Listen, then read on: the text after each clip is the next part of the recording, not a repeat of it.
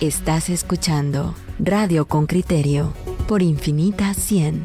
Que lo distinto te encuentre.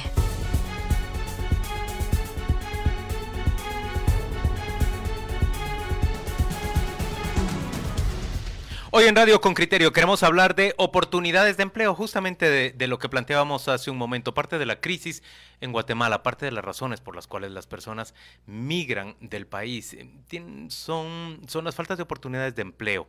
Guatemala necesita generar una gran cantidad de empleos al año y apenas estamos generando muy pocas. Hay realmente espacio para crear esas plazas de empleo, pero necesitamos educación. Parte de la educación que necesitamos los guatemaltecos tiene que ver con la destreza, el manejo del idioma inglés. Hoy se encuentra con nosotros Ninosh Kalinde, quien es gerente del sector de Contact Centers y BPO, que es parte de la Asociación Guatemalteca de Exportadores. Ninoshka, vamos directamente a las cifras. ¿Cuántas plazas de empleo podría generar ese sector eh, que tú representas y cuántas ha dejado de, generar porque no tiene mano de obra calificada, que es mano de obra que hable el idioma inglés de forma apropiada? Bueno, buenos días. Eh, mira, realmente en las estadísticas mostraban y todos los estudios que se hicieron que para finales de este año deberíamos haber generado 100.000 empleos. Cuando se hizo el estudio, se delimitaba claro que la forma de lograrlo en ese tiempo teníamos 32 mil, era a través de una estrategia agresiva de aprendizaje del idioma inglés. Ese estudio fue hecho en Pronacom, en Investing Guatemala, por apoyo de una firma internacional que apoyó muchísimo a países como Filipinas a lograr todos los resultados que han tenido. Ellos tienen hoy 1.3 millones de, de colaboradores en la industria. Sin embargo, pues no se aplicó esta estrategia agresiva de aprendizaje del idioma y estamos... ¿En qué año se hizo ese estudio? En 2013. En 2013 lo presentamos en 2014. Lastimosamente, pues eh, en ese tiempo había muchos problemas a nivel gobierno. Comenzaba ya al final de Otto Pérez Molina y no se hizo nada a nivel de Estado. Sin embargo, la industria Contact Center y BPO se unió. Un gran logro. Tenemos 17 empresas unidas e iniciamos un proyecto piloto para el idioma inglés y hemos demostrado que sí se puede. Sin embargo, para ser clara con tu respuesta, a la fecha de hoy deberíamos de tener 100.000 empleos cerrando en diciembre y vamos a cerrar diciembre con alrededor de 50.000. O sea, nos perdimos 50.000. 30.000 es lo que ha generado tu industria en este 45. momento. Tenemos 45, al inicio del año. Tenemos como alrededor de 45 al inicio del año. Deberíamos de cerrar este año con 50, 52 pero según los estudios deberíamos de tener 100.000 empleos. ¿En qué consistía esa estrategia agresiva que necesitaba obviamente al sector público sumado al esfuerzo de ustedes y que resulta obviamente limitado? Ya consistía en tres puntos. Uno, en formación de maestros para el inglés, que era inevitable hacerlo porque no tenemos maestros formados. Dos, era en escuelas intensivas de idioma y tercero era a todos esos desempleados darles oportunidad de aprender inglés a través de formación desde la base, ¿verdad? Eh, pero no se logró, nosotros lo hicimos a nivel intensivo, hemos formado 4.200 jóvenes en tres años con un nivel de inserción laboral altísimo y tú no te imaginas los impactos que esto ha tenido para el gobierno. Esos, esos empleos que se generaron han generado alrededor de 178 millones de quetzales en impuestos, esos nuevos empleos. Adicionalmente, se han impactado alrededor de 26 mil personas porque estos jóvenes se convierten en jefes de familia, ganan más o menos lo mismo que gana un ingeniero o un médico aquí en Guatemala con solo tener estudios de bachilleres. Entonces, ellos los estudios del índice de progreso social nos muestran que ellos se convierten en cabeza de hogar, y aportan a su casa duplicando el ingreso familiar promedio. ¿Cuánto ganan? Están ganando un promedio de 6 mil quetzales los jóvenes eh, en inicio, ¿verdad? Ya cuando tienen mucho más tiempo, pues pueden llegar a ganar hasta 2 mil dólares con comisiones, etcétera, pero la gran mayoría está ganando 6 mil quetzales. Tú sabes que el 86% de la PEA tiene un salario promedio de alrededor de 6 mil 500 quetzales y el resto está en un promedio de 8 mil. O sea, estos jóvenes están ganando muy bien sin tener necesariamente, no, no tener una educación universitaria inicial, aunque después la tienen. Los estudios muestran que en el tercer año de estar con nosotros ellos han concluido su carrera y están apostando ya por un posgrado o una maestría. tenemos en el teléfono a don Héctor Cantó, que es viceministro del Ministerio de Educación. Eh, viceministro, buenos días.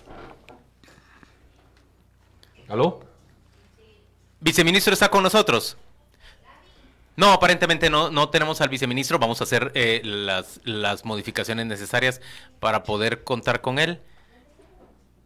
Ninochka, mientras tanto, eh, ah, sí. ahí está el viceministro con nosotros. Eh, viceministro. Sí, le escucho, le escucho. Bueno, no sé si ha escuchado la, las primeras respuestas de, de Ninos Kalin, que la tenemos aquí. ¿En qué ha contribuido o qué le ha faltado al ministerio para, para coadyuvar a, esta, a este esfuerzo de de enseñar inglés para promover puestos de trabajo? Bueno, en el sistema educativo nacional lo que ha hecho falta, eh, y un saludo especial a Rinoshka. Eh, ¿Cómo está, viceministro? lo que ha pasado en el sistema es que, como bien lo plantea Rinoshka, la falta de formación docente en el país, no tenemos suficientes maestros eh, con pues, disponibles para, para promover el aprendizaje del inglés son pocas las universidades y poco los, eh, pocas las personas que optan por estudiar profesorado de inglés y obviamente el dominio del idioma. Y eh, esa es una de las falencias del sistema educativo nacional. No te en el sector público y en la mayoría de, centros educativos privados no, eh, no se promueve el aprendizaje de un nivel elevado del idioma inglés.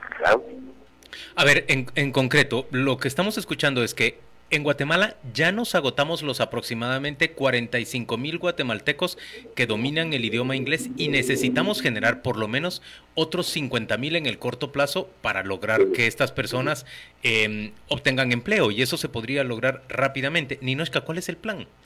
Mira, quisiera como dejar unas cosas aclaraditas. No, 45 mil pues no están agotados, cada vez hay menos algunos colegios siguen formando, pero son colegios muy, muy pocos y de nivel socioeconómico un poco más alto, que no necesariamente los jóvenes buscan un trabajo. Y con el viceministro Canto hemos estado trabajando en los últimos meses para ver qué se puede hacer. Y quisiera como, sí, se hizo un estudio de los maestros de inglés en el 2013 con la ayuda de, de la Embajada de Estados Unidos y vimos que el nivel de los maestros es muy bajo. Pero a ello nosotros tenemos una solución, que es lo que tú me estás preguntando. En, en esta nueva era, los maestros se convierten en coaches, porque para tener una maestría hay que saber el idioma muy bien. Y otros países como Colombia han hecho esta estrategia utilizando plataformas de enseñanza que no necesitan al maestro como primera enseñanza. El maestro solo forma, es un asistente de una plataforma electrónica que te enseña a hablar inglés. Entonces, realmente pues el maestro ya no se convierte en el principal obstáculo. Yo quisiera agregar a lo que el ministro dice que en el currículo nacional base tampoco se ha priorizado el inglés como una herramienta para generación de trabajo. Si ustedes ven este año, comenzaron en las escuelas del interior de la República nuevamente a priorizar los idiomas mayas. Entonces, mientras nosotros no hagamos las dos cosas, ¿verdad? Que se priorice el inglés como herramienta para el trabajo, que en el currículo nacional base el L3, que es el idioma extranjero, se priorice como una herramienta para el trabajo y el L2, que a pesar de ser importante, se ponga a un nivel de L3, no se va a poder hacer mucho. Yo he estado en discusiones con el Ministerio de Educación desde hace varios periodos y mi sugerencia es que el inglés no se tome como un idioma L3, sino que se tome como una herramienta para el trabajo, porque es que eso es ahora.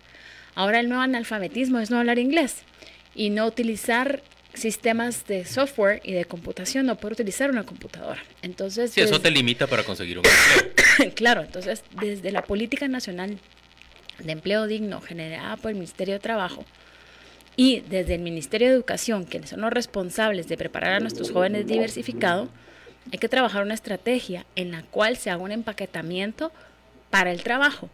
No sé si ustedes ya conocen el sistema Cinefol que salió el año pasado, que es un sistema en el que invirtió muchísima plata el, ministerio y también otros, otras asociaciones. En ese sistema tratan de profesionalizar a los jóvenes. Sin embargo, el impacto es muy bajo porque son alrededor de 10.000, 15.000 jóvenes que se van a profesionalizar. Entonces, y es muy caro porque hay que hacer carreras especializadas. Entonces, lo que nosotros le sugerimos al Ministerio de Educación y al Ministerio de Trabajo es no especialice. Métales un bolsón a todos los jóvenes de diversificado, que son 180 mil al año, y enséñeles inglés, codificación, que es programación básica, el uso de las herramientas de Microsoft y habilidades blandas para el empleo. Administrativas. vamos a ir a un corte, vamos a ir a un corte y regresamos, ministro, porque le Por favor, permanezca, viceministro, en la línea. Le quiero, le voy a dejar la pregunta ya. ¿Se puede eh, generar estas dinámicas de aprendizaje de inglés cuando apenas los muchachos saben leer y escribir? Eh, los resultados en matemáticas son malos, eh, no hay condiciones. Es decir, ¿estamos ante una realidad posible o ante un deseo que evidentemente no se va a poder llevar a cabo? Lo, lo, contesta después de la pausa que vamos a tener y bueno, y ahí a ver qué, qué, qué nos responde. Regresamos.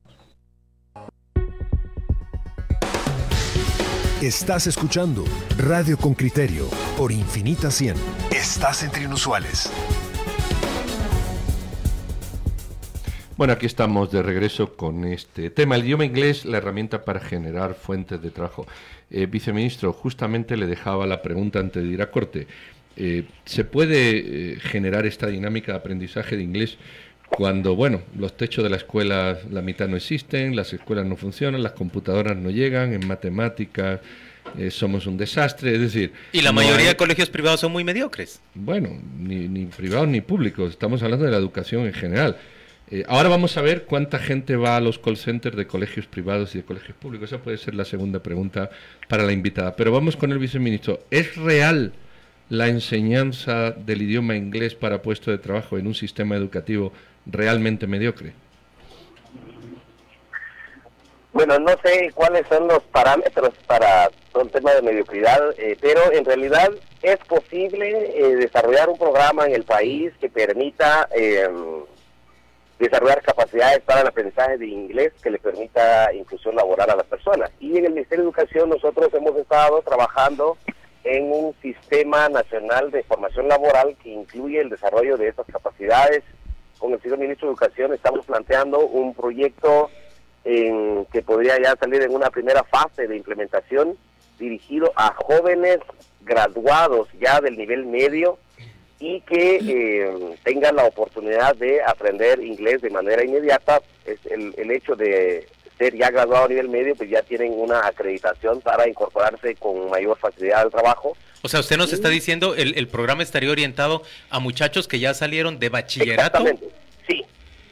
Sí, porque eh, pues la mayoría de los graduados en los años anteriores, eh, sin duda alguna, no están incorporados a un trabajo formal, de manera que eh, necesitan, sin duda alguna, esa opción de aprendizaje de idioma inglés para entrar al mercado laboral. Viceministro, pero ¿no sería más razonable hacerlo dentro del propio sistema educativo durante el bachillerato, en los dos años de, diversificado, tanto en, bueno, la gran mayoría de estudiantes egresa de, de los colegios privados, ¿verdad? ¿No, ¿No sería más apropiado hacerlo ahí en el bachillerato? Por supuesto que hay distintas fases, digamos, hay, hay, hay planes a corto, mediano y largo plazo. A mediano plazo es obviamente fortalecer el trabajo desde el ciclo de educación básica y diversificada y a largo plazo el idioma inglés, como los idiomas mayas, el idioma español debe estar presente en el sistema educativo nacional desde la preprimaria por lo menos. Entonces, pero esto implica, reitero, un programa muy fuerte de formación docente.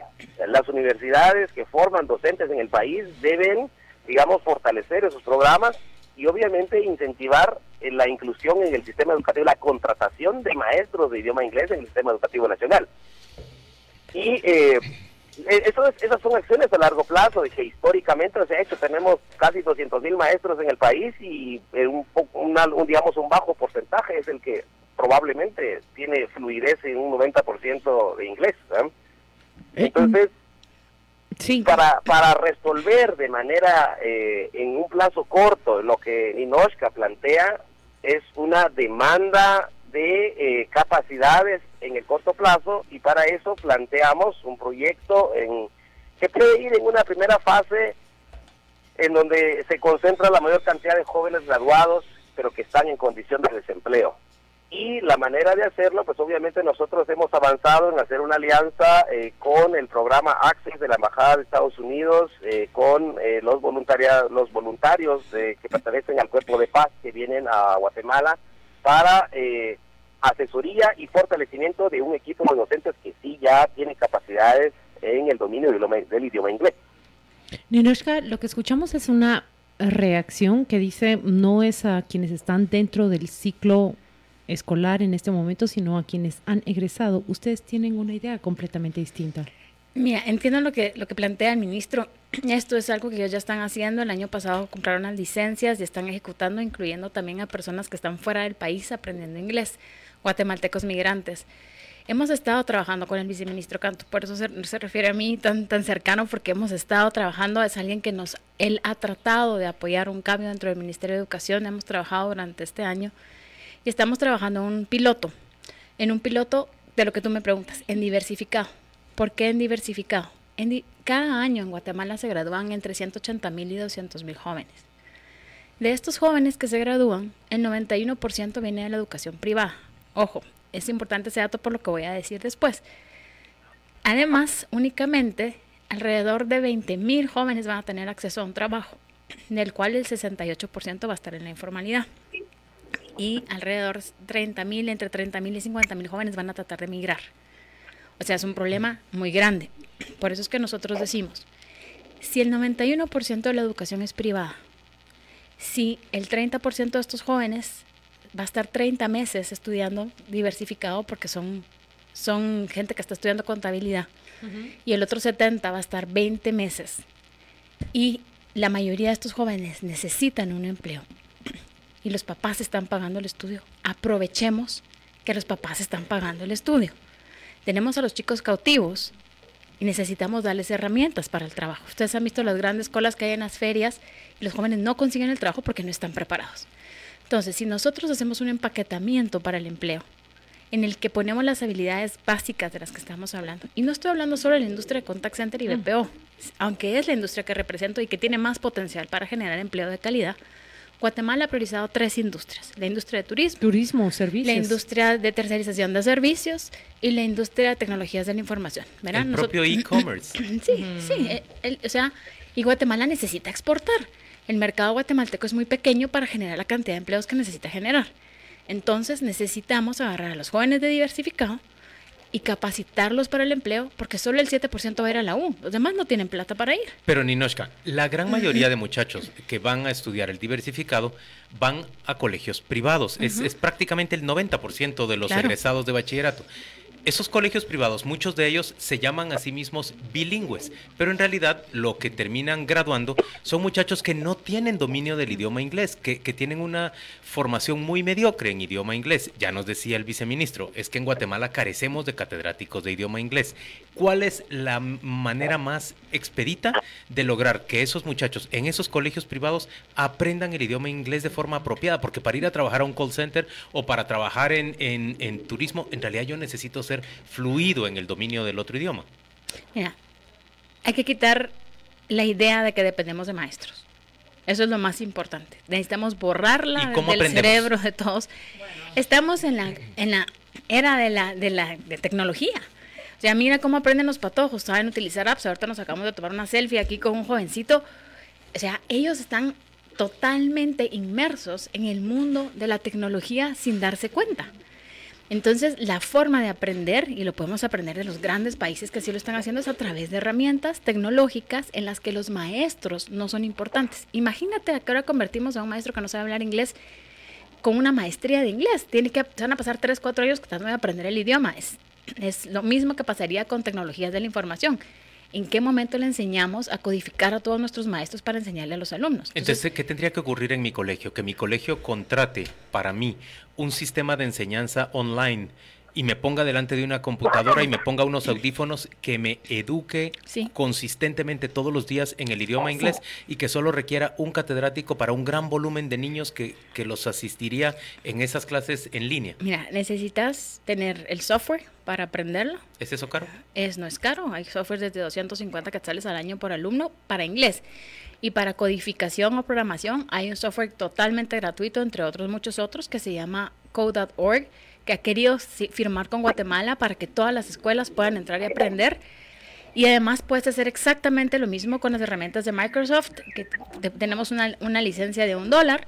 Y soft skills también se puede dar online. Entonces el maestro se convierte en coach. Que por mil niños yo necesito 25 tablets. ¿Sí? Y necesito coaches que sepan utilizar la herramienta, no que sepan codificar o que sepan inglés. Esas 25 tablets las estaría rotando entre todos los niños para cubrir a los mil niños y no incrementar el costo de la clase de inglés por tener que comprar el aparatito también. Exactamente. Venís y lo vas rotando. Hay unas, eh, hay unas carretas en las que se ponen las tablets y las tablets van rotándose por todo el periodo de, estudios eh, entre clases. Eh, viceministro, llegamos al tiempo, pero queremos que usted cierre esta conversación. Eh, usted ha hablado de proyectos de corto, de medio, de largo plazo, eh, pero esta realidad que, nos muestra la invitada aquí en relación con esto, ¿es factible o, se nos va a quedar más en el largo plazo? Porque pareciera ser que existen las formas, pero que igual no, no se aplican. ¿Qué previsiones hay?